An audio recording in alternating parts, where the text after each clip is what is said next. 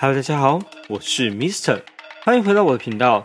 相信前几周的格莱美典礼让许多人都非常的不满意，也让许多人感到意外。但无论如何，我们当然还是先恭喜各位得奖人，以及 Billie Eilish 横扫所有的同类奖项，成为六十多年来第一位达成此成就的歌手。也为 Kobe 的逝去感到难过。谢谢你带给大家许多的希望、回忆和勇气。那么，我们就废话不多说，准备进入今天最重要的话题，也是在格莱美颁奖前十天所引爆的 CEO 董事会之乱吧。在进入影片前，不要忘记订阅频道、打开小铃铛，接收最新提醒哦。故事开始于去年八月，现任的 CEO Dugan 因为前任的 CEO Niall 时常发表对于女性艺人的歧视言论以及性侵女艺人风波，而接任 CEO 职务。希望能为格莱美重建年轻的形象，以及透过外来的高层改善长期被人诟病的城府文化。Dugan 也欣然接下了此份工作，成为第一位女性的格莱美 CEO，并且努力的改善了一些问题。直到去年十二月，前 CEO Niall 的助理也是 Dugan 的助理，因为不能满足 Dugan 的职务要求，离开了自己的工作岗位，并且对 Dugan 提起性骚扰控诉，在之后改称是职权骚扰。而也导致了 Duggan 在工作不到半年左右就被格莱美董事会停职调查。，Duggan 非常的不满，并在格莱美典礼开始的十天前发出了一封长达四十六页的法律信函给公平就业委员会，说到自己在这半年中所遇到的事情，以及对于本次的停职不满。在信中，Duggan 提到了几个大方向：第一，格莱美的票选机制并不公开透明。在他任内，多次看到利益冲突人在表决现场出现。他认为，产业界有代表权的人，其实彼此都有自己所代表的艺人和公司。这些人出现在现场，就有表决权，进而影响了最终名单的呈现。他说，格莱美在提名之前，会有一份前二十名的名单先出来，而这群有代表权的某些人就会自己密会，并给出最终的提名名单。通常，只要被格莱美提名，就可以先得到一笔可观的商业利益。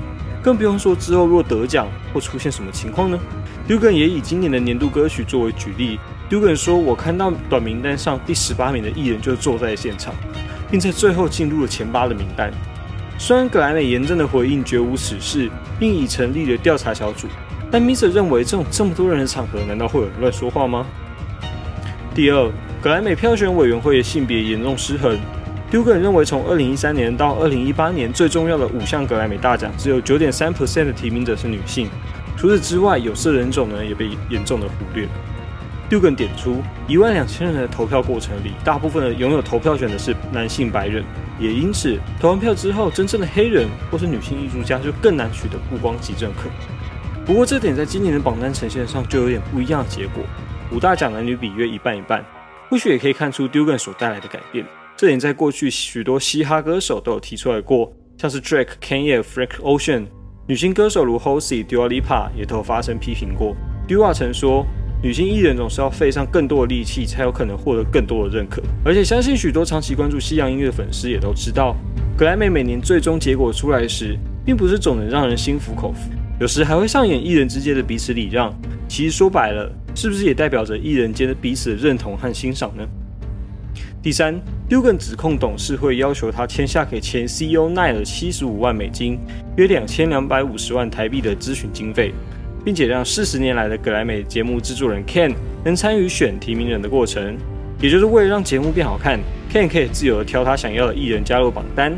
因此，如果得罪了 Ken，嗯。或是表现的不够亮眼，但是 Ken 喜欢就有机会进入提名。除此之外，Dugan 也控诉格莱美协会花很多钱去请一堆有利益冲突的律师，却不愿意花钱培养自己机构内的顾问团，非常让人无法理解这些资金的运作模式。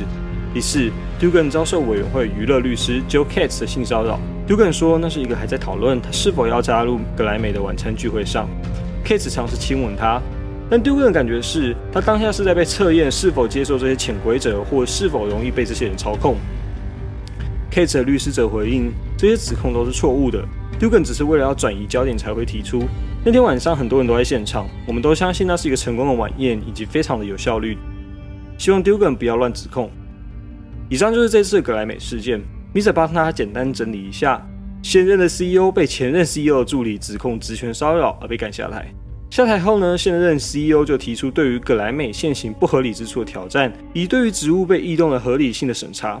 葛莱美则否认了所有的指控，并成立两个独立调查机构调查 Dugan 的质疑及对于 Dugan 的控诉。